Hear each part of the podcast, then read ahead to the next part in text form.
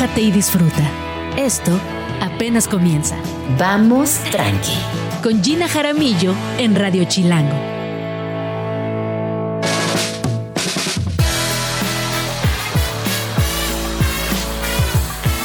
Muy buenos días, bienvenidos a Vamos Tranqui. Son las 11 de la mañana en punto. Mi nombre es Gina Jaramillo y hasta la una de la tarde les voy a hacer compañía donde quiera que se encuentren. Hoy es un día muy especial, es martes 3 de octubre y como saben, estamos completamente en vivo en el 105.3 de FM aquí en Radio Chilango, donde también estamos leyendo sus mensajes, recomendaciones, peticiones de rolas y todo lo que nos quieran compartir en arroba Jean Jaramillo y en arroba Radio Chilango. Así que por favor escríbanos, que estamos muy felices de leerles. El día de hoy hablaremos de por qué la cultura se resiste al cambio. Por si también se lo preguntan, hablaremos de un libro que les urge leer.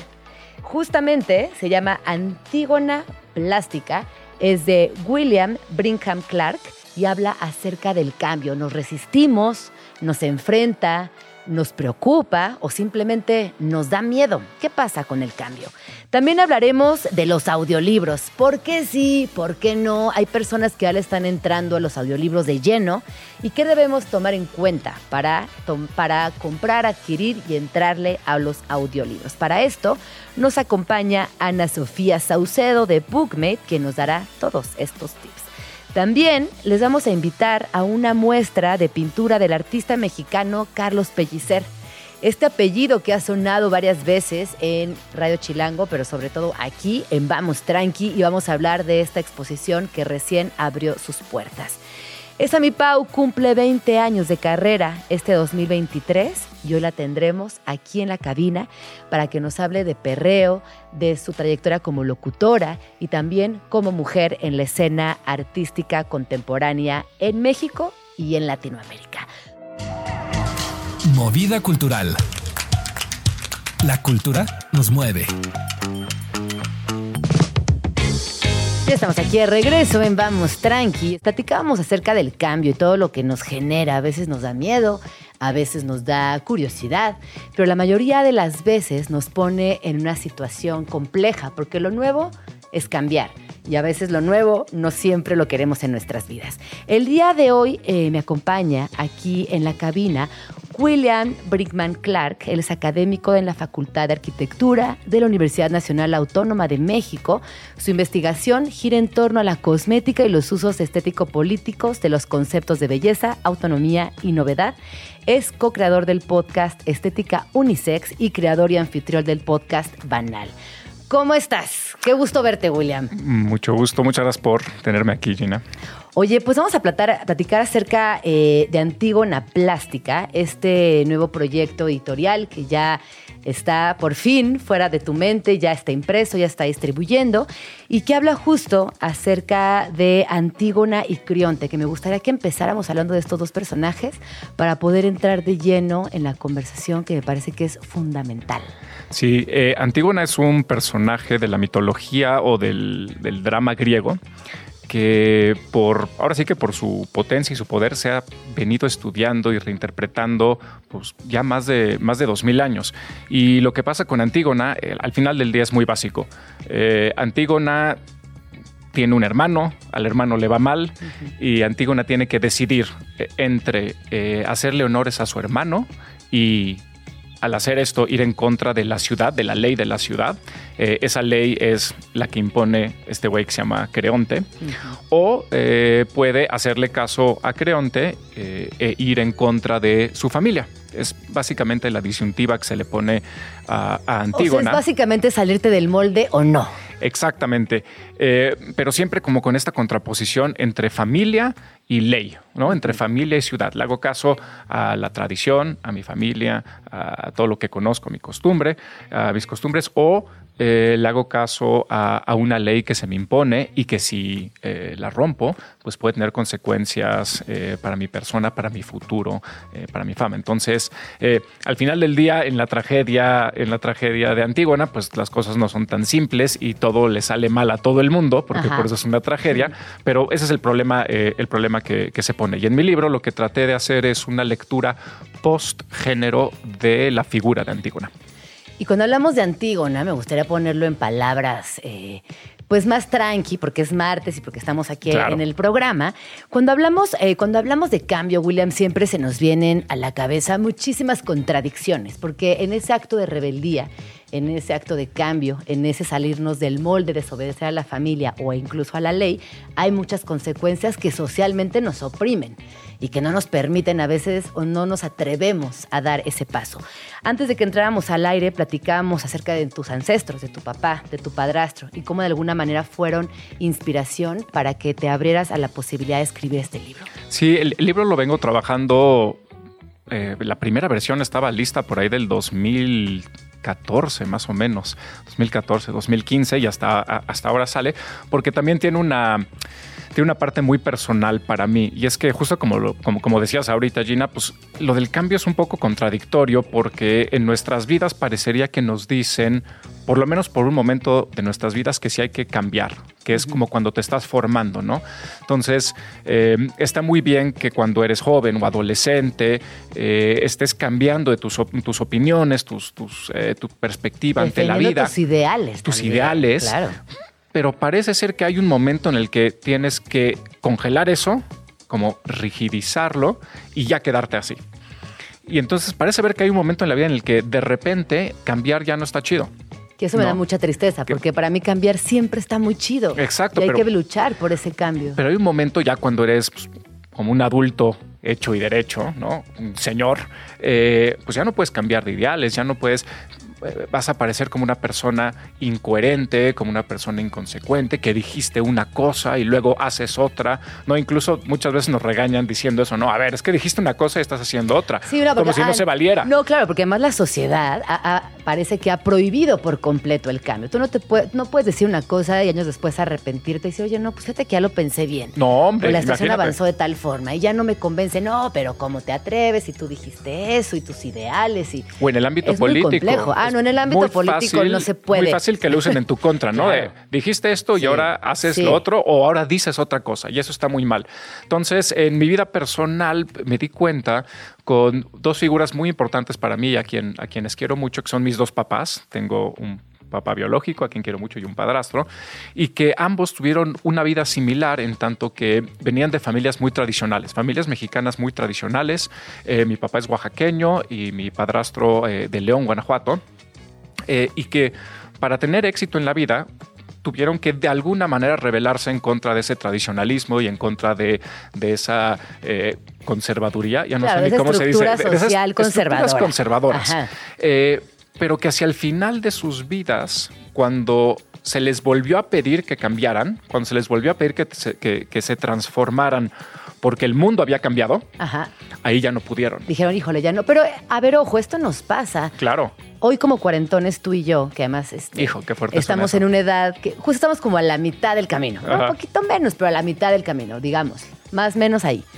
Eh, y a mí sí me pasa, como mamá, sobre todo, enfrentarme a las nuevas generaciones con nuevas palabras, con nuevas formas de vincularse incluso con los adolescentes que están más cerca de mí y que yo me considero, de entrada me considero una chava, o sea, digo, ay, soy una chava que sale, que está presente, que va a conciertos, que medio sabe cómo está la onda y resulta que cero. Justo al decir esto, cero, sé cómo está la onda. Sí, yo diría que no, ay, mamá, ¿no? Ajá, y, o como profesora, tú y yo también damos clases en la universidad y ahí te encuentras de frente con una barrera generacional que es imposible de penetrar. Y, entonces me imagino cómo habrá sido para mi, para mi padrastro, para mi papá a sus 70 y 80 ah, años, ¿no? Y entonces las respuestas facilonas siempre son las mismas. Es algo de personalidad, es algo de carácter, es algo psíquico, ¿no? De, esa persona. Por eso no pudieron cambiar. Y yo no quise irme por ahí. Yo quise irme por otro lado y, buscar esta como tercera vía o, o, estas estructuras sociales que quizá son las que están empujando a, a, personas como mi papá a no cambiar, no solo empujando, sino recompensándote. Y tú y lo platicamos afuera y no lo había pensado, creo que tú lo dijiste de una manera mejor que como lo dije yo en, en, todo el libro. Eh, son eh, ellos se creen modelos a seguir porque ellos siguieron un modelo. Pero ojo, es que yo cuando te planteaba esto era, no sé si ellos se creen modelos a seguir o la sociedad les dio ese estatus de modelo a seguir. Porque, ojo, ¿eh? el modelo a seguir es un estatus. Es como, no, mira, esa persona es un modelo a seguir. Triunfó en esto, esto, el otro, lo que la sociedad considere que es exitoso, que también es muy personal, pero se, se les da ese, ese privilegio, ese premio, esa medalla del modelo a seguir. Exacto. Entonces, ellos, ¿qué, qué, pasó? Ellos se transformaron durante su vida, tuvieron un proceso de formación, así le llamamos, ¿no? Incluso cuando eres joven, estás en tu proceso de formación. Y una vez que acabó ese proceso de formación, eh, si lo hicieron, entre comillas, correctamente, pues entonces son modelos ciudadanos, también decimos, ¿no? Y ellos dicen, yo por haber seguido ese proceso, eh, logré estar donde estoy, soy exitoso, salí, salí adelante, etcétera, etcétera. Y de repente al final de tu vida alguien llega y te dice, pues fíjate que, que no, que ya no eres un modelo a seguir y que ahora tú también tienes que volver a cambiar, tienes que volver a transformarte. Eh, y entonces para mí era buscar esta idea de que pues no solo es psíquico ni de carácter el decir no, no quiero cambiar, sino que la sociedad tampoco te lo, o sea, obviamente hay una parte que te lo pide, pero el resto de la sociedad te dice, no, no, no, a ver, tenemos modelos y estos son los modelos. Y, tiempos. Y tiempos y no, no se puede cambiar todo esto tan rápido nomás porque, porque alguna parte lo quiere. Entonces, está en nuestros edificios, está en nuestros libros, está en nuestras costumbres, o sea, hay toda una estructura más allá de tu psique o de tu, o, de tu personalidad que te dice, estás bien, sigue siendo como seas y no cambies. Claro. ¿no? Porque ha funcionado. Ojo, yo sé que estos libros, desde la filosofía, desde lo estético, desde el repensar también nuestros propios encuentros con el cambio, nuestro propio crecimiento natural, no tienen una conclusión, porque aquí nos están buscando ni se van a encontrar conclusiones. Pero, William, ¿cuál dirías que es el aprendizaje de este proyecto? Eh, a, mí me gustó mucho, me pareció muy bonito cómo fueron cambiando también mis perspectivas a lo largo de estos, te digo, ya casi 10 años de, estar escribiendo. Claro, de los 30 a los 40. y de los 30 a los 40, que es que, y, de ver estas cosas, eh, desgraciadamente mi padrastro falleció en el 2018, mi papá sigue, sigue, sigue, este, sigue estando vivo, entonces vas viendo, vas viendo también todos estos cambios en las personas alrededor de ti. Em, tengo una hermana más joven, que eh, ella es parte de la razón por la cual se demandaba este cambio y que le demandaba cambios a, a, a mi papá. Entonces todo eso es... Por ejemplo, las mujeres sí creo que desde el feminismo, en los últimos 15 años, exigimos cambios implícitos, 100% eh, eh, tangibles que quizás a nuestra generación previa no les tocó. Pero el feminismo sí es una eh, una, las feministas somos una generación que sí exigimos ese cambio, por ejemplo. Y lo importante, creo que ahí habría que decir que además con toda la razón del mundo, ¿no? Entonces, eso es otra pregunta, es, eh, y esto es muy importante para mí decir cuando platico del libro, o sea, eh, yo considero que mis papás, ambos, eran personas extremadamente inteligentes y extremadamente prudentes. Entonces, incluso cuando se te hacen ciertas demandas que son completa y absolutamente razonables y racionales, resistes. Y de nuevo, no quiero pensar que es solo tu carácter, quiero pensar que hay otras fuerzas milenarias en nuestras culturas occidentales, o sea, fuerzas que vienen desde Antígona, estamos hablando de dos mil años, que, que te dicen no, ¿no? Que, y no solo te lo dicen, que te recompensan. O sea, que la sociedad, que hay una gran parte de estas estructuras sociales que te dice...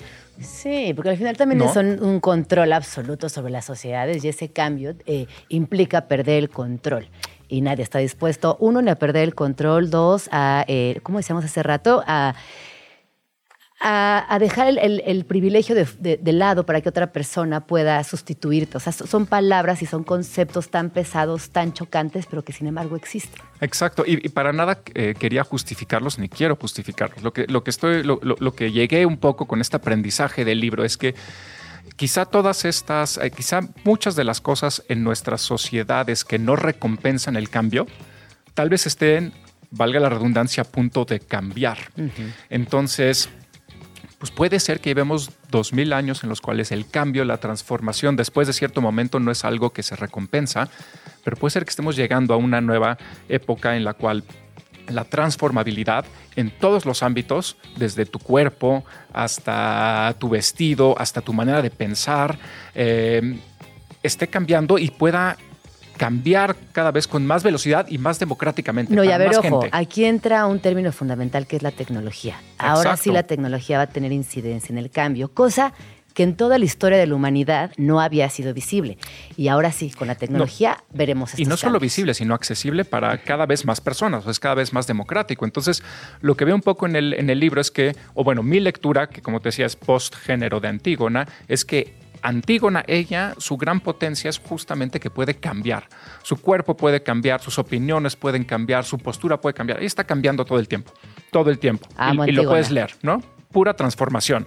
Incluso hay, un término que utilizo de una filósofa eh, francesa brillante que se llama Catherine Malabou, que se llama absoluta intercambiabilidad. O sea, ella, ella simplemente cambia, cambia, cambia, cambia, cambia. Y bueno, en el contexto de una ciudad griega de hace dos mil años, eso significó su tragedia. Eso Bueno, y se significó sigue su condena, significando en el año ¿no? 2023 en cualquier a- país del mundo. Ojo, Y parece que se pareciera sigue. que Antígona sigue eh, persistente, sigue Y- presente en nuestras vidas. Y Creonte al revés. O sea, Creonte no cambia de opinión porque dice, yo lo que tengo que hacer es coherente, consistente, rígido. Es una palabra Conservador que y se- obsoleto. Es, sí, es una palabra que se utiliza muchísimo en la tragedia griega, el ortos, que es lo correcto, que es lo recto, ¿no? Tienes que estar rígido, recto y no puedes, ahora sí que no puedes pandearte. Y bueno, eso ha funcionado, según yo, dos mil años, pero la tecnología, eh, los cambios culturales y sociales nos anuncian que tal vez en un futuro no tan lejano, sino en un futuro más cercano, eh, la potencia o tu posibilidad de cambiar y de transformarte a cada rato, no solo una vez ni dos veces, sino de ir, venir, cambiar, estar, eh, ser una cosa hoy mañana otra, etcétera, puede volverse en una potencia en lugar de en una condena. O sea, tu diagnóstico, tu oráculo, porque Ajá. andamos a- tragedia, tu oráculo. Respecto a la tecnología, ¿cuál sería? ¿Qué, qué- qué- qué piensas que va a pasar? Es, pues, es que yo creo que sí tiene estas, estas potencias que son muy liberadoras, muy, muy, muy liberadoras de no solo poder ser quien eres, porque eso incluso yo creo que lo dejaríamos atrás, sino la idea de que ese supuesto quien eres también puede estar cambiando todo el tiempo, es decir, que no hay una eh, identidad innata, fija, nada por el estilo, sino que en el futuro tal vez puedes decidir cada semana cambiar, en Cambiar. algo nuevo. Ay, yo- ojalá en 20 años yo tenga la posibilidad de ver esto y vivir esto, William. Y Oye, ¿dónde regresar. podemos? Y regresar. Que es muy si, importante. Si lo quisiéramos. ¿Dónde podemos encontrar eh, Antígona Plástica? Eh, y si va a haber presentación o ya hubo. ¿Qué- qué Eh, se va a para este presentar el próximo 12 de octubre y a partir del 12 de octubre estará disponible en Amazon, en físico. Eh, si quieren comprarlo en electrónico, lo estará distribuyendo el CIEG, que es el, el coeditor. El CIEG UNAM es el coeditor de este libro. Les mando un saludo a todas las personas del CIEG, que son eh, eh, lindísimas. Entonces lo pueden encontrar en Amazon y en CIEG. Y sí, la presentación va a ser el próximo jueves 12 de octubre en Casa Criatura en la Condesa. Están invitados, invitadas, quienes quieran a, venir. Eh, creo que va a estar, va a estar chido. Va a estar la directora del CIEG, eh, del CIEG UNAM ahí presentando el libro y esperamos tener una plática igual de amena que esta eh, para presentarlo, para que no se sienta tan rígido eh, no, la presentación por de un libro. ¿no? que la vida, que no sienta tan rígida la vida, más antigua. Es la potencia de la, de la plasticidad, por, eso es antigua una plástica. Sí. La plasticidad es eh, que todas las que nada sea rígido, que, Que todo nada sea, sea estático. exacto, que todo sea cambiante. detrás esa parte tan estoica que a veces nos, nos persigue Nos- históricamente. Y, y, antes nos condenaba, tal Claro. vez. Nos sigue, nos sigue condenando. Exacto. Querido, ¿dónde estás en redes sociales? Eh, pueden encontrarme en Twitter en arroba William Brinkman con B de burro y en Instagram igual william.brinkman. Ahí pueden eh, encontrarme, escribirme, les respondo, pueden decirme que estoy mal, que cambiar está mal, que, que la gente es lo que es y que eso no debe cambiar, está bien. Ahí platicamos, eh, no sería nuevo, ¿no? Que en, redes, Exacto. que en redes sociales te mienten la madre. no sería- conversación. no sería Oye, nuevo. muchísimas gracias. No, Mandamiento chilango número 10. El metro es la forma más barata, rápida y fácil de llegar a cualquier punto en la Ciudad de México. Se sabe. También implica bochorno en gente, vendedores vagoneros y una que otra fallita ocasional. También se sabe.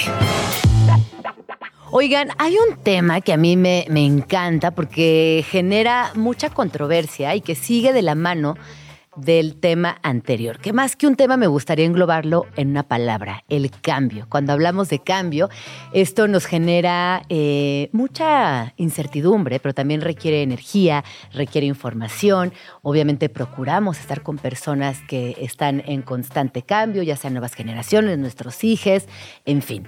Y cuando hablamos de audiolibros, estamos hablando de un cambio, sí, pero ojo, porque yo platicaba hace poco con, una amiga mía que tiene 60 años, en realidad es amiga de mi mamá, y me decía, bueno, Jean, pero yo escuchaba radionovelas y me gustaban mucho.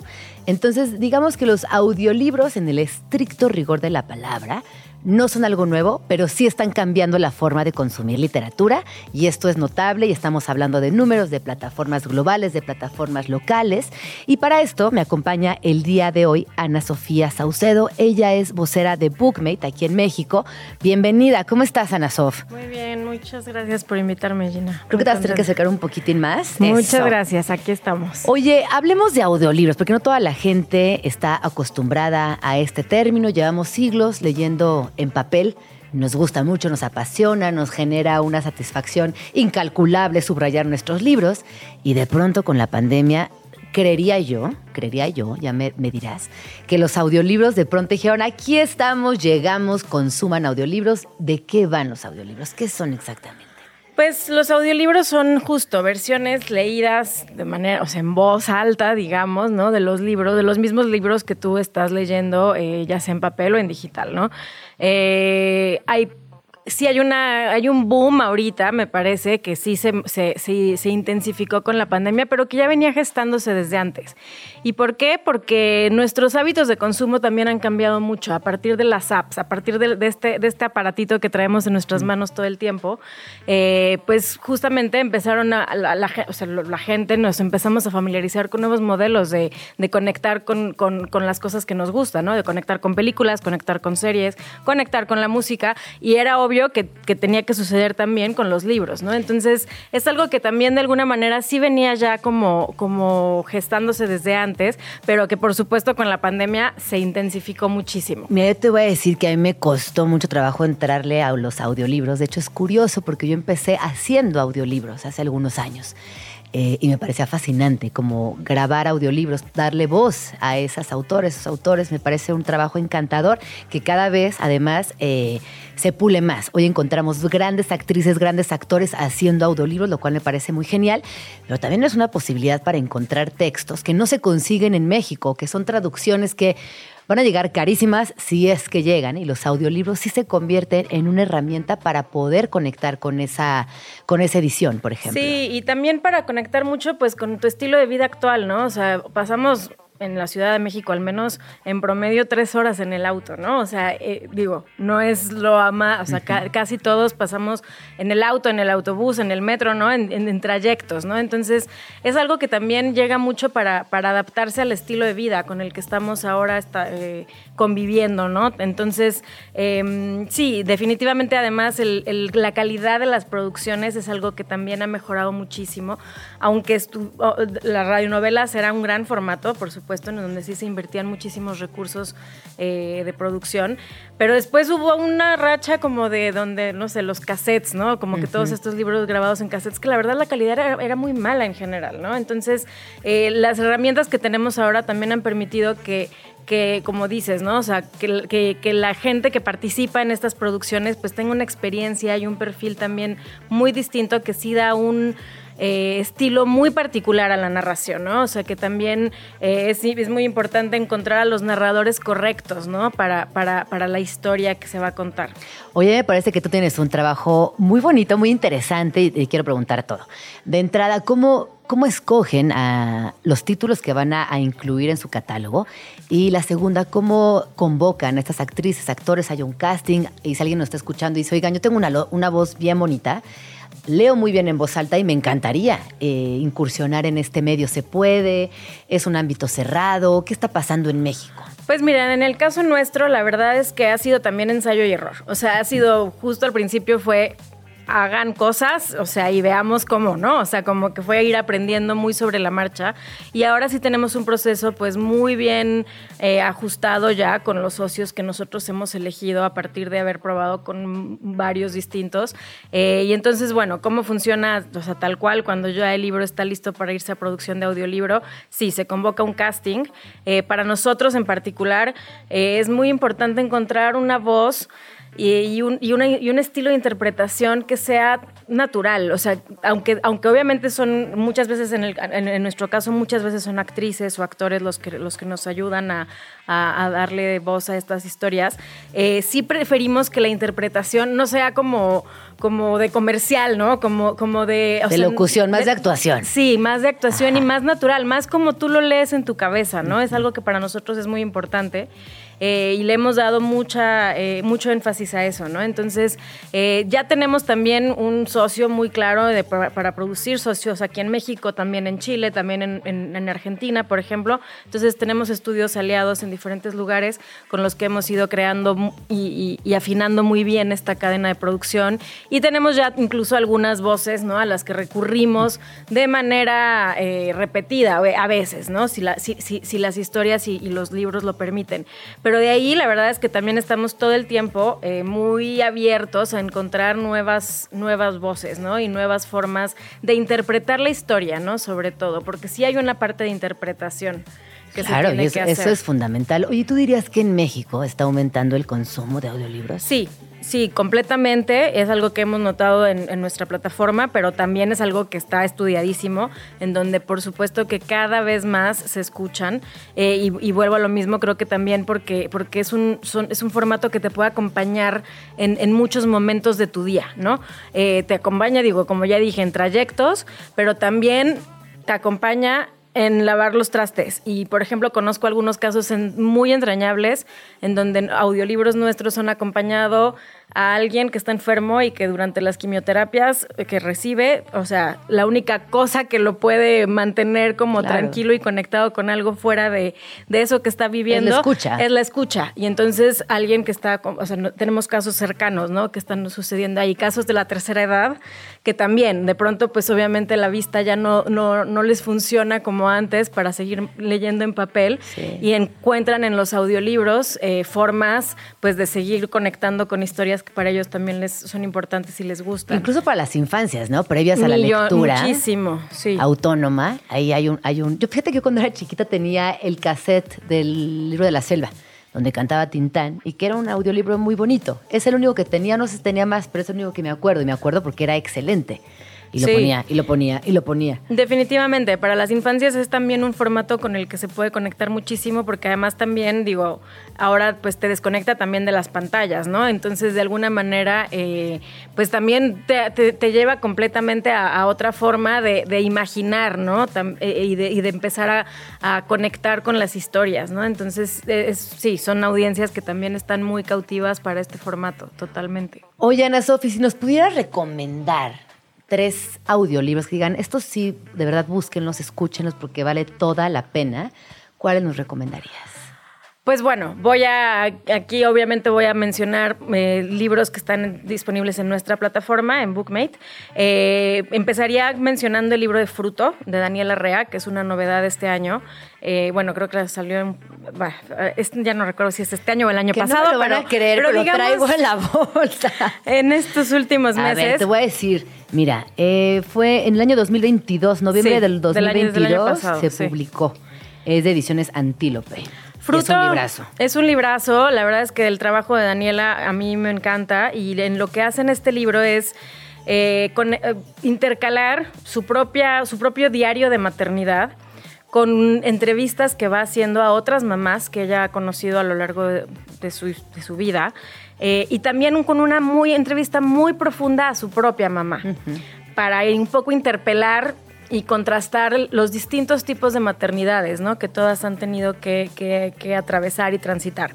Es un libro bellísimo y debo decir que además la producción del audiolibro fue un trabajo muy bonito en el que está como metido eh, una apuesta muy particular en donde, bueno, justo juntamos a siete narradoras distintas que cada una da voz a, las diferentes voces que están en el libro eh, para respetar también justo ese contraste, ¿no? Que no fuera solo una única voz que contara todo, sino que cada una tiene su propia su propia forma eh, de interpretación y, es quedó la verdad, estoy súper orgullosa del, trabajo que hicimos con este libro, entonces este es el primero que recomiendo 100%. Y ojo, eh, que este libro no solamente habla de maternidad, yo diría que habla de cuidados, porque como bien dice Daniela, no todas somos madres, pero todas hemos cuidado y hemos sido cuidadas. Y el tema de los cuidados no solamente es uno de los temas fundamentales en la agenda feminista, sino que me parece que es un tema que tendría que ser central en las conversaciones del día a día. Y es un libro que sí, como aunque está atravesada el tema de la maternidad, interpela tanto como acompaña. Sí. Es un libro que contiene mucho y que te hace pues también pensar en tu propia historia, pensar en quién está en cuidado, pensar en a quiénes has cuidado, en las formas que éstas ocupen, ¿no? O sea, no, no, no más allá de, de madres e hijas, ¿no? O sea, por decirlo de alguna manera, creo que sí eh, pues es un libro con el que todos podemos conectar. Y también eh, pensando en esta idea que Andrea Fuentes lo, repite constantemente, otra escritora que ha, desarrollado un trabajo importante respecto a la maternidad y los cuidados, es que si bien no todos somos madres, padres o cuidadores, sí somos hijas, absolutamente todos. Entonces, partiendo de ahí también podemos desarrollar toda una conversación y un análisis crítico, social, que hoy viene bien para entendernos como, como un todo. ¿Qué otro nos recomiendas, Ana? Otro que recomiendo es un libro que también em, bueno, es una serie de libros, ¿no? De, una editorial argentina que, como decías tú en algunas hace un ratito, eh, la ventaja también de estos formatos es que viajan mucho más fácil que los impresos, ¿no? De que traen un eh, libro de Buenos Aires, ¿no? Pues. Entonces, justo. ¿Qué, favor, qué favor tan chocante cuando te piden que les traigas. Oye, pues un favor, es algo pequeñito, son y bueno, con las políticas de equipaje de ahora, o sea, imposible. Que, que tu amiga te encarga seis libros. Sí, sí, oigan, no, encarguen libros, por favor. no, no pidan ese paro porque te van a decir que sí pero en el fondo va a ser un poquito una pesadilla traer seis libros de otro país. Pero bueno, justo en ese sentido hicimos una alianza con una editorial argentina que se llama Vinilo Editora, que, que, de, entrada la premisa con la que ellos funcionan es, a mí me encanta y es súper bonita, tal cual como lo dice su nombre, pues son como, como vinilos, ¿no? Es decir, son libros breves, muy contundentes, que la verdad, eh, eh, todos de no ficción, o digamos como de este género, como que en inglés se llama memoir, ¿no? O sea, como que un poco ahí como eh, no ficción, autoficción de alguna manera, testimoniales también se, puede, se puede pensar. Yo amo este editorial porque además, digo, físicamente tienen la particularidad de que son libros pequeñititos. Entonces son eh, del tamaño de una mano, o sea, de una mano de una persona como yo, muy chaparrita, que mide unos cincuenta y pico. O sea, son libros muy chiquitos. Son libros pequeños. Mira, sí, son del tamaño de mi manita. Sí, tal cual. Eh, y lo que tienen es que son lecturas muy bien seleccionadas. Hay algo que me parece muy particular hoy con la literatura argentina y es que sí estamos generando un puente importante. Lo vemos con Dolores Reyes, lo vemos con Camila Sosa, lo vemos con eh, Joana D'Alessio, lo vemos con muchos y muchas autoras en Argentina que hoy sí tienen incidencia en México. Selva Almada, Mariana Enríquez, en fin, se me ocurren un sinfín de autores y autoras. En cuento, en terror, en narrativa, en ensayo y justo eh, cuando se encuentren algún libro de este editorial, por favor, cómprenlo, escúchenlo, léanlo, adquiéranlo. Sí. Porque están garantizados. Yo leí uno muy bonito, seguramente te vas a acordar, Nada es suficiente. Nada es suficiente. Nada es suficiente, que tiene que ver con el pelo chino. Sí. Y toda la historia. De hecho, se lo he regalado a varias amigas mías que tienen el pelo chino y que es precioso. Y de esa misma editorial también eh, me leí Pequeño Tratado sobre la Amistad de Joana D'Alessio que además este libro tiene un enfoque con lo botánico a tal grado que me inspiró para hacer un proyecto en el cual estoy trabajando ahora que tiene que ver con plantas. Eh, porque ella va a describir, ella rápidamente, ella cae en una depresión muy profunda y entonces lo único que, que alcanza a vislumbrar es que ella necesita estar cerca de sus amigas que son mamás, que trabajan, que están ocupadísimas y que nunca se pueden ver. Entonces organiza un calendario en el cual las invita a caminar. Los lunes pasa una, los martes pasa la otra y lo va tejiendo con su afición por las plantas. Es una historia sublime, bellísima, tierna y para mí es un tratado de la amistad que va Sí. justo sobre eso. Pues Seamos Joana es precisamente la editora, la, Ah, ¿sí? es la editora de la, sí, es la, es la Ah. dueña de la editorial que edita junto con Mauro Libertela, que es otro autor argentino que a mí me encanta. Ahorita acá en México está publicado también por Sexto Piso. Eh, Bueno, dile que soy su fan. Yo le voy a por, por decir. favor, cuéntale de mí. Y bueno, justo con ellos, por eso hicimos esta, esta, esta colección. De los 10 títulos que tienen ya publicados, hay 5 audiolibros eh, en Bookmate que pueden encontrar. Y la verdad es que están buenísimos porque también son libros que te, o sea, los lees en una caminata. Sí, en una caminata, en una sentada, en, una, en, en- en un trayecto largo de un lugar a otro, te lo puedes escuchar, lo puedes leer, en fin. Pues muchísimas gracias, Ana Sofía. Creo que nos diste un panorama muy amplio de lo que son los audiolibros. Yo les diría, éntrenle al cambio. Hoy este programa justo se trata de eso. Ya hablamos de Antígona, ya hablamos de los audiolibros. Eh, vamos por los cambios, hay que atrevernos. A veces Sí, nos, retan mucho. nuevas. Es como, ay, no, es que me encanta leer en físico y me encanta subrayar mi libro. No sabes, nunca has escuchado un audiolibro. Seguramente te puede gustar y fascinar hasta un poquito más. Y si no, por lo menos ya tienes esa opción en tu vida de saber de qué va. Sí. ¿Dónde podemos seguirles? Eh, bueno, Bookmate está en redes, Instagram, Twitter, arroba bookmate-esp. Ahí nos encuentran y, y échenle un ojo a la app para que puedan también descubrir un montón de libros más. Ana Sofía Saucedo, vocera de Bookmate, muchas gracias por venir a Vamos Tranquis. Radio Chilango. Son las 12 del día y estamos entrando a la segunda mitad del programa. Muchas gracias por acompañarnos. Eh, al inicio de este programa les platicaba que hoy íbamos a hablar de arte, específicamente de una exposición llamada Desde mi ventana del artista mexicano Carlos Pellicer López. Él es narrador, ilustrador y artista plástico. Además, desde 1977 se ha encargado de organizar el archivo y el legado literario del poeta Carlos Pellicer Cámara. Bienvenido, ¿cómo estás, Carlos? Contento, ahorita muy contento.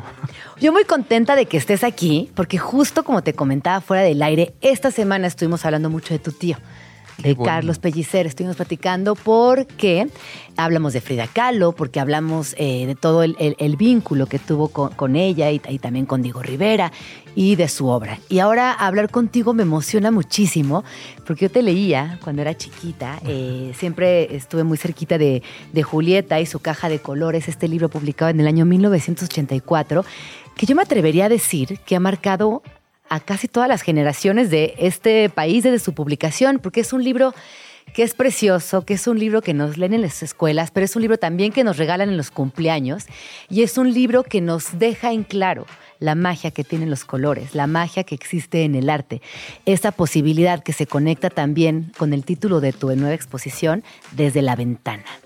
Bienvenido, Carlos. Ay, muchas gracias, Gina. ¿Cómo no voy a estar contento con, híjole, con todas estas alabanzas? Bueno, ya me siento aquí, no voy a caber aquí delante del micrófono. Oye, a ver, platícanos de esta exposición eh, que acabas de inaugurar y que además tiene que ver mucho con tus últimos trabajos en, en varios años. Son dos, dos décadas de trabajo. Eh, está curada por José Ignacio Aldama y se puede visitar en el Seminario de Cultura Mexicana. Y va a estar abierta hasta el 19 de noviembre. ¿Qué vamos a encontrar en esta exposición? Bueno, fundamentalmente eh, el eje de la exposición es el paisaje. A ver, a mí el paisaje siempre me ha llamado mucho la atención. Yo empecé a pintar porque me gustaba el paisaje. Por eso, ¿sí? Siempre quise pintar paisaje, pero siempre digo desde chiquillo, ¿eh? desde que yo tengo memoria, en la casa había buenos cuadros de pintura y sobre todo de paisaje. Bueno, en casa de mi tío... pues, Imagínate. imaginas, pues ahí estaba...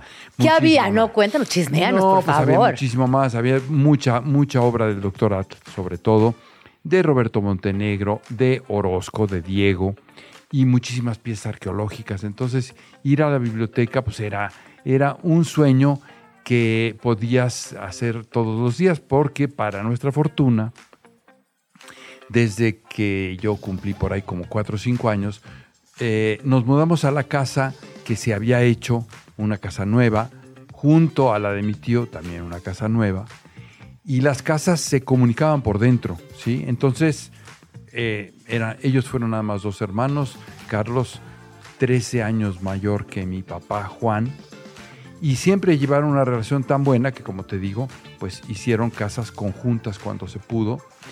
Y entonces pues vivíamos pegados, entonces era facilísimo pasar a la casa de mi tío.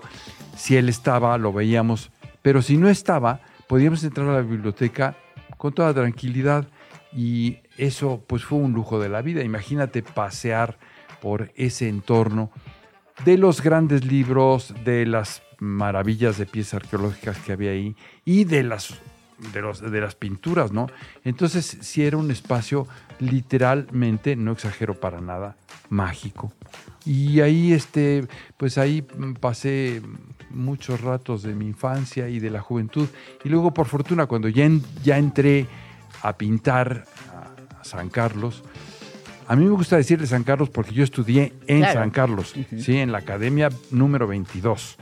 Bueno, En el centro. en el mero Claro, centro. te tocó ese- Entonces, ese ese me espacio tocó todavía. todavía ese espacio, por fortuna. Bueno, me tocó por fortuna y porque soy viejito.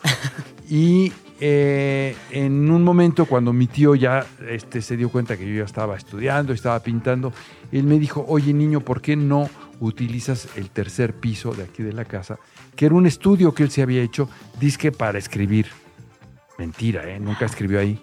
Pero era, Nunca se usó. no, no lo usaba. ¿Qué va? Era un estudio, según él, para ver, este, era lo más alto, para ver las barrancas y toda la situación de las lomas de Chapultepec. Pero en realidad a él lo que le gustaba era escribir en su cama, ¿sí? Siempre escribía en su cama. Siempre que yo lo vi escribir, escribía en su cama. Este, sacaba una tablita que tenía ahí junto a su cama. Ahí apoyaba cualquier pedazo de papel que encontraba y ahí escribía, ¿sí?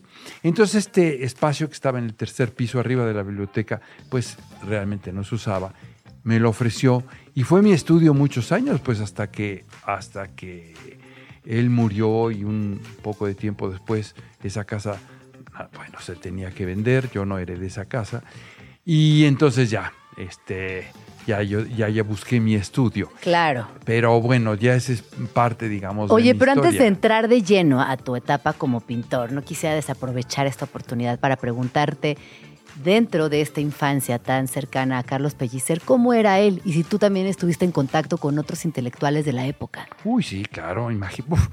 Pues como estábamos juntos, nos veíamos mucho y mi tío no tenía, no tenía sobrinos directos más que a mi hermano y a mí. Y además, este, como ya te dije, vivíamos juntos. Bueno, y nos queríamos muchísimo. Entonces, por fortuna, pues eh, naturalmente la presencia de mi tío era, era constante, salvo cuando estaba en Villahermosa, que este, se iba ya a atender sus museos.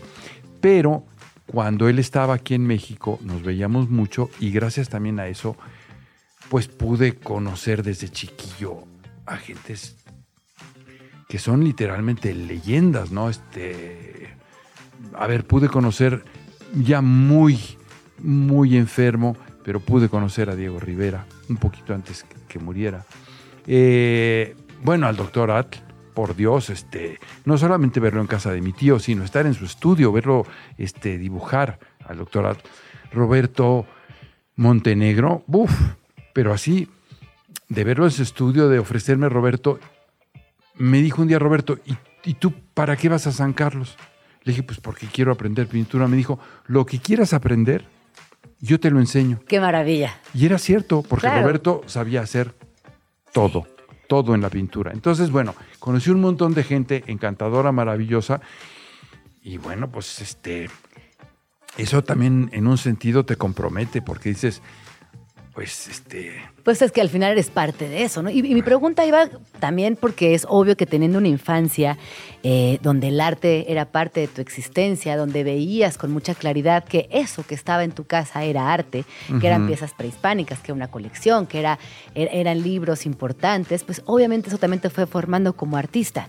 Y ahora sí, entremos a tu etapa eh, ya como, como artista, como pintor, estas exposiciones y lo que estás haciendo hoy en día, porque eh, aquí en la cabina tengo eh, algunos catálogos de exposiciones pasadas y, de la exposición actual desde la ventana, de la cual vamos a platicar en concreto, y me doy cuenta que, que produces mucho. Bueno, mira, este, retomando este, la, la pregunta anterior, esta exposición, desde la ventana, sí, el eje central son los paisajes. Como te decía, desde un principio yo quise pintar paisaje.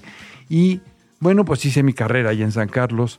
Y cuando salí, pues, a ver, en San Carlos, naturalmente que mm, dibujé y eh, mm, hice mucho las figuras y todos los ejercicios que había que hacer ahí. Y algo aprendí también de grabado y de, este, litografía eh, y de modelado en, en barro, en fin. Hice la carrera completa. Muy bien. Pero después, lo que, lo que siempre me ha gustado es el paisaje. Entonces siempre me he enfocado a pintar paisaje. Lo que ha pasado con los años es que naturalmente yo cuando empecé a pintar, pues claro que yo quería pintar que, pues yo quería pintar como Velasco, hombre, o bueno, o si no, pues como el doctor Atl. Pero bueno, también a través de los años te das cuenta, pues que eso no, porque no eres tú. No eres tú, claro, cada quien tiene su esencia, su estilo, su inspiración. A través de los años, Claro. yo, cre- yo creo que he ido encontrando el camino en el- del paisaje que es más propio mío, que es más una síntesis del paisaje que vemos cuando salimos al campo. Y ahora hago un paisaje que yo diría que puede ser hasta muy abstracto a veces, pero aún en los cuadros que aparentemente la gente dice, uy, qué barbaridad, es totalmente abstracto. Yo sigo viendo paisaje. Yo todo lo que pinto fundamentalmente Yo es veo paisaje. mucho paisaje, ¿eh? O sea, yo, yo completamente, eh, incluso en estos que son más geométricos, y me gusta que hay homenajes. Hay homenaje a Tintoretto, homenaje al Dr. Atl, hay, hay homenajes constantes a, a estos lugares que obviamente significan mucho para ti. Por ejemplo, esto que se llama Jardín del Pedregal, pues obviamente también estás haciendo ahí una, una historia, estás vinculando y tejiendo con, con tu propia trayectoria. Yo veo mucho paisaje, sí es verdad que hay unos más abstractos, más geométricos, este, composiciones que, que se yuxtaponen entre texturas, sin embargo, Sí. es paisaje, 100% es paisaje. Algo que me llama la atención es que son grandes formatos. Bueno, aquí te voy a decir, porque en este espacio del Seminario de Cultura, yo creo que nunca había expuesto en un lugar este, tan espléndido, con un- una, un- un- unas lejanías maravillosas para apreciar la obra. Ahora me doy cuenta mejor, ya lo sé, pero mis cuadros, cuando tienen distancia, lucen de otra manera. Entonces, aquí yo creo que lucen como en ninguna otra parte. Y, y- y entonces José Ignacio Aldama, muy prudente, ya conociendo el espacio, seleccionó cuadros que de otra manera no se hubieran podido exhibir, por ejemplo, en su galería, que es una galería mucho más este, recogida, más íntima, diría yo. Y aquí sí hay cuadros que miden, digamos, 2,44 eh, de ancho por 1,22 de alto. Bueno, pues eso solamente en un espacio como este se puede exponer. Claro. Y, bueno, pues por eso estoy muy contento. Y, y- y sí, te repito, sí, como tú bien dices, paisajes, paisajes, pero ya tratados, ya decantados, ya sintetizados, ya, este, no sé. Pues ya con años de mucha trayectoria también. Híjole, pues sí. Y aquí hay algo muy bonito que dice este Juan Villoro al inicio de tu catálogo y dice, el pintor transforma experiencias en colores. La naturaleza, en este caso, un desafío mental. Pellicer López no retrata, interpreta. Y me parece que es una manera muy precisa en la cual Juan Villoro, de alguna manera, eh, concluye en palabras lo que vamos a poder ver a lo largo de esta exposición. Cuéntanos, ¿cuántas piezas son? ¿Hasta cuándo va a estar la muestra? ¿En qué horarios? Y todo lo que nos tengas que compartir al respecto, por favor. Mira, la muestra va a estar hasta el 19 de noviembre. Eh, el Seminario de Cultura Mexicana para orientar así al público en general está en la Avenida Presidente Mazarik, muy al final, por llamar así el final, cuando Mazarik ya llega a donde está la Embajada Cubana y el Conservatorio El Nacional. conservatorio. Bueno, este es el edificio de junto, o sea, está muy fácil. Bueno, abre todos los días, menos los lunes, pero abre todos los días, sábado y domingo incluidos, de 11 de la mañana a 6 de la tarde. Eh, híjole, pues sí, invitemos al público en general porque mm, el día de la inauguración yo creo que el recuerdo más grato que tengo, que por fortuna había mucha gente y naturalmente la mayoría, pues buenos amigos, pero el recuerdo que tengo es que la gente estaba contenta. Claro. Tú veías las caras y la gente estaba contenta, dices, pues qué bueno, por lo menos logré darles un ratito de, de paz y De tranquilidad. felicidad pictórica. Pues sí, que- Claro. que, un paisaje agradable te está rodeando dices, pues qué bueno. Qué bueno. Sí, pues muchísimas gracias por visitar la cabina de Vamos Tranqui. Me están pidiendo en redes que repita el título del libro infantil que recomendé. Es Julieta y su caja de colores. Está publicado por el Fondo de Cultura Económica. Es un clásico de la literatura infantil en México. Fue publicado por primera vez en el año 1984. No sé cuántas reimpresiones llevará, Yo tampoco. pero muchísimas. Y Sí. repito, es uno de mis libros favoritos y creo que forma parte del corazón de muchas infancias que hoy somos adultas. Así que gracias también por ese regalazo. No. Eh, Carlos Pellicer no tiene redes, pero si lo googlean lo van a encontrar. Es fácil llegar a él. Y repito, muchas gracias por estar por acá. Escríbenos en Twitter, o Twitter, o X, o X, o como le quieras llamar. Arroba Jim Jaramillo y arroba chilango.com. Uso el hashtag Vamos Tranqui.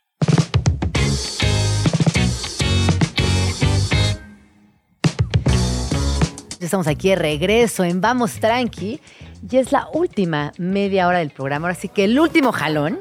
Y adivinen qué. Me acompaña el día de hoy esa mi Pau, mejor conocida, ay, sí, mejor conocida como esa mi Pau, pero se llama Paulina García. Sí, Ella es locutora, productora y promotora de ritmos latinos. Y este año cumple 20 años de trayectoria.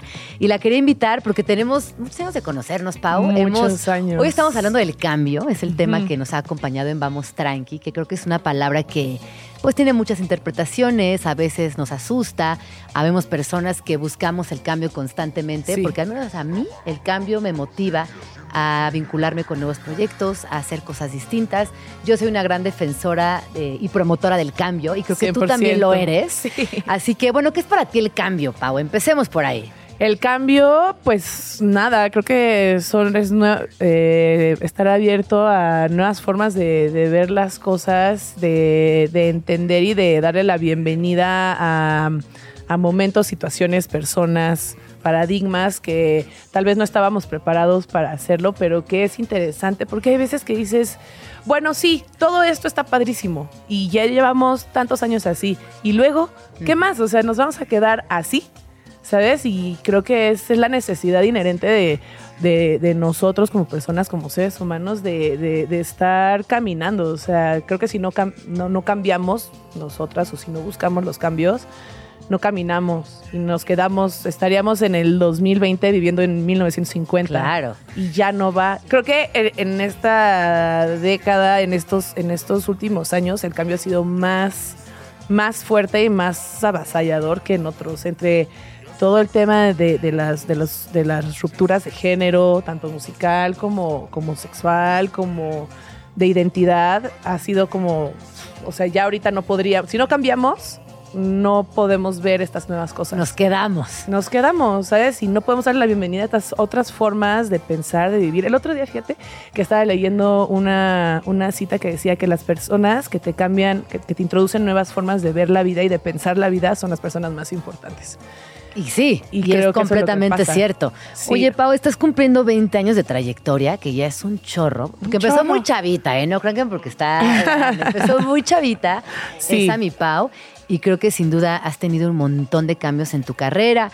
Eh, ahora eres parte del cartel oficial de la décima edición del Festival Trópico, lo cual me parece alucinante. Vamos a estar ahí en la playa eh, bailando y cantando, pero también estás celebrando el séptimo aniversario de Perreo Millennial, esta Sí. fiesta de reggaetón que sin duda es de las más revolucionarias de la Ciudad de México y que en un inicio parecía una locura. Todo el mundo decía, ay Pau, ¿qué estás haciendo? No es que esa mi Pau ahora anda con reggaetón, ni al caso, a nadie le gusta, nadie escucha eso, porque claro, hace siete años existían ciertas figuras del reggaetón, pero no era ni cerca, ni se escuchaba en la cantidad de reproducciones que hoy eh, se escucha el 100%. reggaetón. 100%. Hace siete años que empecé yo con Perreo Millennial, pero antes de Perreo Millennial yo ya, ya había empezado tres años antes. Tenía como mis propias fiestas que se llamaban Viernes de Perreo. Al final nos amalgamamos y fue como lo que se hizo ya, pero fueron 10 años en donde no había nadie. ¿Cómo O fue tu primer encuentro con el reggaetón, Pau? Es que fue una cosa como muy de atrás. Mi primer encuentro del reggaetón obviamente fue con las primeras rolas de Daddy Yankee. Obviamente. Con, o sea, con la gasolina, con Rakata de Wisin y Yandel. Yo me acuerdo que hasta cuando escuché la gasolina dije, ¡ay! Me asusta, pero Qué me gusta. grosera, qué grosera canción. Como que me asusta, pero me gusta. Porque Ay, también me de- encanta, de, me sigue gustando. siempre me habían gustado como las. Siempre me llaman la, la atención o las canciones como, como muy pícaras. La de. No te metas con mi cucu. y esas cosas así desde muy chiquita, como que el doble sentido me llamaba la atención. Pero también somos una generación que creció Sí. escuchando solo rolas en inglés. Sí, Solo también. melancolía y solo eh, Guitarras. ritmos, exacto, guitarras como coros eh, como bien tristes. O sea, sí somos una generación que no tiene Sí. nada que ver con el reggaetón. Por No, eso este nada. cambio me parece fundamental en tu vida. Sí, de repente como que lo más allá que escuchábamos hubiera sido como la negra Tomasa o hasta el gran silencio que era como lo más en ese Ah, bueno, momento, es, verdad. Ya cuando teníamos esa adolescencia un poco más centradas en la vida adulta, es verdad que hubo una gran ola de música en español muy chida, que también tenía que ver con, pues, con, con- con ritmos más urbanos, este, más metales, eh, y bueno, salsa también. Y aún así tampoco no, o sea, también sí fue así de, pues sí, pero no. Ajá. ¿Sabes? Y luego ya empezó como el reggaetón, bueno, o sea, ya salió de Yankee, me gustaba, me gustaba mucho. Eh, después entré a, entré a 99 y, y como que lo dejé un poco de lado, no porque, porque me diera pena, sino porque el corte de, de esa estación de radio pues era una cosa más de rock, más de indie y eso era. Y pues a mí la música me gusta porque es música, Sí. ¿no? O sea, no porque nada más me guste un género. Sí. Entonces yo me clavé muchísimo, estaba muy clavada en el radio, estaba muy clavada en aprender a hacer radio, en aprender pues lo que me tenían que enseñar de, de The Clash, David Bowie, etcétera, etcétera. Y hubo en, en algún momento, eh, Uriel Paisel, que era el director de contenidos este, musicales, era muy cercano a la, per- a la persona con la que yo tenía una relación en ese momento y como que le empezaba a pedir este, ayuda para hacer playlists para restaurantes. Y él le man- Uriel le mandaba estos playlists con música muy tropical, como con chicha y cosas así. Como que ahí me fui para atrás. Me acuerdo que fue el primer Record Store Day en la Ciudad de México y fui a discoteca que ya no existe y compré un vinil de dancehall. Y ahí como que me regresé. O sea, como ahí a través del dancehall empecé a descubrir esta generación de músicos que, que hacen global bass, que juntaban como, como cumbias con dancehall en un sentido como más electrónico, como recontextualizando muchísimo lo que nosotros habíamos dejado muy allá. Y un día fui a ver a Uproot Andy a unas fiestas que existían mucho antes de las del viernes de perreo, que se llamaban Day Off, que eran domingo, y las hacían estos chicos que se llamaban Beat Buffet, que hoy ahora es Raúl Sotomayor, Tonga Conga y Borchi, que bueno, ya no le da tanto a la música. Y ahí empecé a ver mucho, o sea, como que empecé a ver estos, estas fusiones de cumbias con dancehall, de reggaetón, y eran fiestas en donde muchísimas personas no conocían las rolas que estabas poniendo.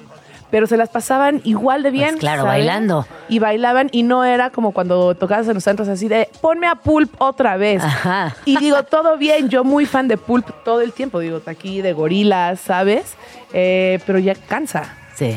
Y que dices, ok, Pulp está padrísimo, pero ¿y luego qué más? Pero cambiemos. Vamos a, esc- o sea, ya llevan 10 años sin tocar, vamos a seguir escuchando y conformándonos con Disco 2000, ¿sabes? Sí, No le vamos a quitar el lugar, pero ¿y luego? claro. O sea, y todas Oye, estas personas... Exacto, y también eso que dices, ¿no? El- la, la palabra que utilizaste que me encanta es recontextualizarnos, porque parte del cambio es recontextualizarnos y en ese ubicarnos de nuevo, que, que creo que tiene mucha similitud la palabra, es también abrirnos a nuevas posibilidades musicales. Oye, Pau, tres rolas, ¿qué vamos a escuchar? Tres rolas. ¿Qué vamos a escuchar primero? Pues justo eh, vamos a escuchar primero eh, a una chica que se llama Gretsch. Ella es mexicana. Todos los proyectos que vamos a poner hoy son mexicanos. Ella es mexicana. Ella me encanta porque justo es un punto medio increíble. Ella hace, ella empezó con un synth pop.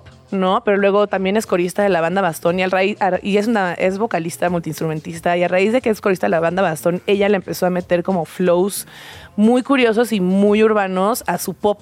Y entonces ahora hace unas cosas como que pasa de una rola a otra, no sé qué, y está padrísima. Entonces vamos a escuchar el primer sencillo de este nuevo disco que, que- va a sacar, que se llama 25, que yo se las recomiendo muchísimo. Esta chica escribe, canta, produce todo. Todo, todo, todo. Se llama Poquito o un poquito, ¿no? La rola está increíble. Pues ahí está, vamos con un poquito y regresamos, no se vayan.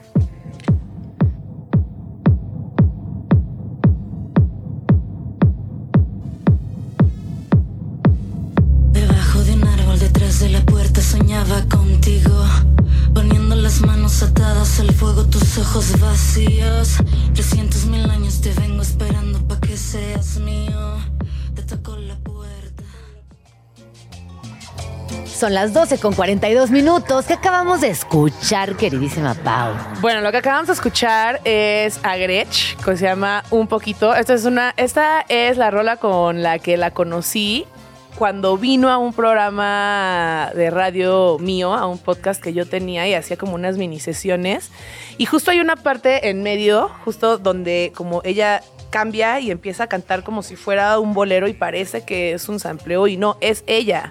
Es ella. Y ahí la vi y siempre he hecho música, siempre he producido música y últimos años como que en realidad he estado escribiendo más y de repente yo escribía y decía, pues no tengo nada que hacer y yo la escuché y dije no. Y me la acerqué y le dije, oye, tengo estas cosas que no sé qué hacer y tu perfil me gusta muchísimo y ahora hemos estado empezando a hacer música juntas. Ay, muchas felicidades. Par de Sí. talentosas trabajando juntos. Sí. A eso me gusta. Ella se escribe, se pronuncia como la marca de guitarras Gretsch, se llama Ajá. Gretel, se escribe G-R-S-T-H. Búsquenla, neta, es buenaza. Es buenaza. No, y qué chido esto que hablas de las colaboraciones, porque fíjate que eh, para mí sin duda son una salida increíble para generar nuevos proyectos, sobre todo en la creatividad, donde a veces sientes que estás estancada, que, que no sabes qué tan buena está Sí. la cosa, porque así somos, ¿no? El, el proceso creativo así es. Hay unos fantasmas muy cabrones Muy encima. feos. Y entonces de repente cuando haces estas colaboraciones, sin duda surgen cosas increíbles. Oye, Pau, Sí. y entonces, bueno, estamos en el séptimo aniversario del Perreo Milenio, Sí. pero ahorita acabas de hablar de estas colaboraciones y otros proyectos que traes por ahí. Así que cuéntanos, por favor, ¿qué más, qué más estás colaborando? ¿Qué más? Oye, es que estamos haciendo muchísimas cosas. Estoy desarrollando como unos proyectos ya para salir el próximo año, porque luego uno quiere hacer muchísimas cosas y terminas por hacer nada, o terminas haciendo poquito de todo. Entonces, bueno, ahorita eh, estoy desarrollando un proyecto para el próximo año que se llama Mucha Muchacha, que es justo para, para empezar. Siempre me, o sea, obviamente el reggaetón, todo bien, me encanta. Pero pues lo que más me gusta, como ya te decía, era como la música y hablar de historias y conocer y investigar y pues platicar. Entonces justo Mucha Muchacha es un poco como también mi intención de desarrollar un proyecto donde se rompa, se siga rompiendo como la barrera de género y no nada más de género de géneros, sino también de género musical a través de... de no solo sexogenéricos, sino de género musical. Exacto, a través de platicar con muchas mujeres que hacen música, porque hoy en día hay muchísimas mujeres haciendo música en México de muchísimos géneros, ¿sabes? Y pues como a mí yo me gusta platicar de cumbias, o me gusta platicar de esto, me gusta platicar de otro, pues es eso, es así como sí, mujeres, pero de todo. Que siempre, yo creo que siempre han estado ahí, Pau, pero que es Siempre. ahora cuando le estamos haciendo justicia y 100%. nosotras también escribiendo la historia les estamos dando su lugar. Yo les voy a contar una historia muy bonita con esa mi Pau. Y resulta que esa mi Pau y yo nos conocimos cuando tendríamos, ¿qué edad tendríamos, 26 Pau? o 27. No, más chiquitas. Como no, entre 25 y 27 Es más, yo creo que años. tenemos entre 24 y 25, ¿eh? Si me apuras. Sí. Y entramos a trabajar a una agencia cuyo nombre ni siquiera recuerdo y trabajamos ahí dos o tres meses, pero compartíamos una mesa de trabajo larga. Y entonces yo contaba historias de arte y ella contaba historias de música y nos hicimos amigas. Sí. Por eso, por chismosas, por andar investigando qué pasaba en el arte y Sí, qué pasaba en la música. Y ahí empezamos también a colaborar en radio hace muchos años, en 99. Ajá, y de eso pasaron pues más de 15 años o Sí, 15 años, ¿no? sí. Por ahí. Así que me da mucho, mucho gusto escucharte ahora. eh, sobre todo siguiendo en la misma verte. línea, como Sí. diciendo, me gusta todavía el radio, me gusta todavía la música, por supuesto que estoy abrazando nuevos géneros, pero sigues en la misma. Así que 100%. qué bonito, amiga, qué bonito verte en este lugar hoy, tantos años después. Bueno, No, solo yo también este aquí, paréntesis. Porque seguiste en el radio y seguiste y seguiste como escribiendo que también era lo que te gustaba. Es como, sí somos. Sí, somos, sí somos. Se Sí mantuvo, se somos, sí. nos mantuvimos firmes a Sí. pesar de todo. Sí. Oye, ¿y qué otros proyectos traes por ahí, Pau? Mucha muchacha que este ya existe, va a existir, todavía no podemos saber nada al respecto, Este ¿o sí? Sí, lo estoy desarrollando. O sea, ya está, lo estoy trabajando, pero justo creo que es importante cerrar bien, o sea, Perreo Millennial, porque Perreo Millennial tiene muchos, tiene muchas cosas. O sea, no nada más somos una fiesta que cumple siete años, ¿no? También estamos inaugurando y abriendo, desarrollando este otro domingo de micheladas ahí en, en Supremo, que se llama Doctor Miche, por ejemplo. Y todo tiene que ver con reggaetón. O sea, Todo perreo millennial reggaetón. siempre es reggaetón. Sí, reggaetón y ritmos urbanos, ¿no? O sea, siempre, siempre estamos apoyando como, y, y nos gusta pensar que además de ser como nada más tres DJs juntos haciendo fiestas, pues al final Perreo Millennial también es una plataforma.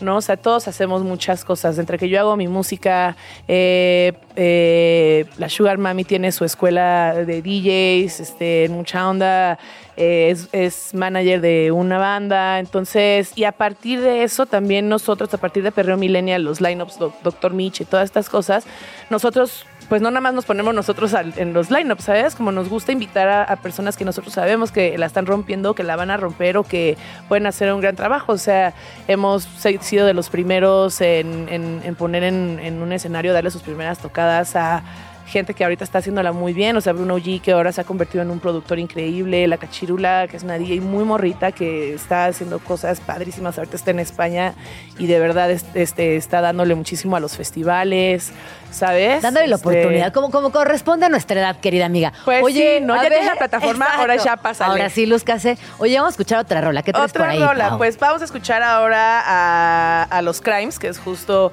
la banda que maneja, que maneja mucha onda. Y la primera vez que los escuché, ellos tienen justo, me gusta porque son híbridos.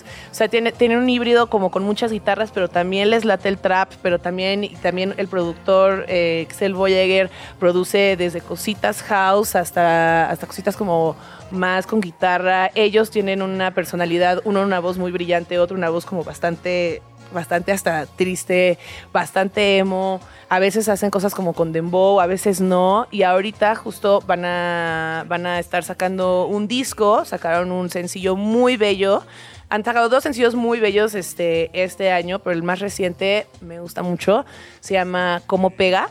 Y pues escúchenos, se llaman Crimes con Y. Vamos a escuchar cómo pega y regresamos.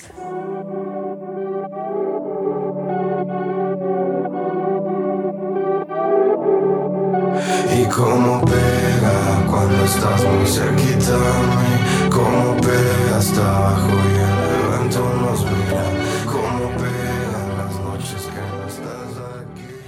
Muy buena elección, Pau. de los crimes. Escúchenos, también son talentos nuevos que están haciendo. Me gustan, me gustan mucho los talentos híbridos. Me gusta porque creo que nosotras somos así. O Me lo- encanta, talentos híbridas.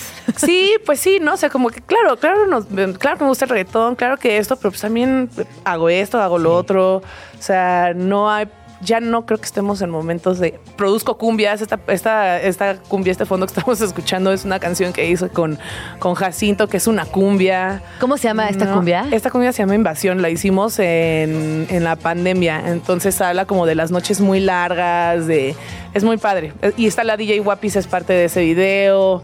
Es muy chido, es muy chido, es muy chido. O sea que andas muy activa, Pau. Siempre andamos muy activos. Ahorita me decías que mañana eh, viajas y que también traes otro proyecto de las malditas genias. Las malditas es ese. genias, sí.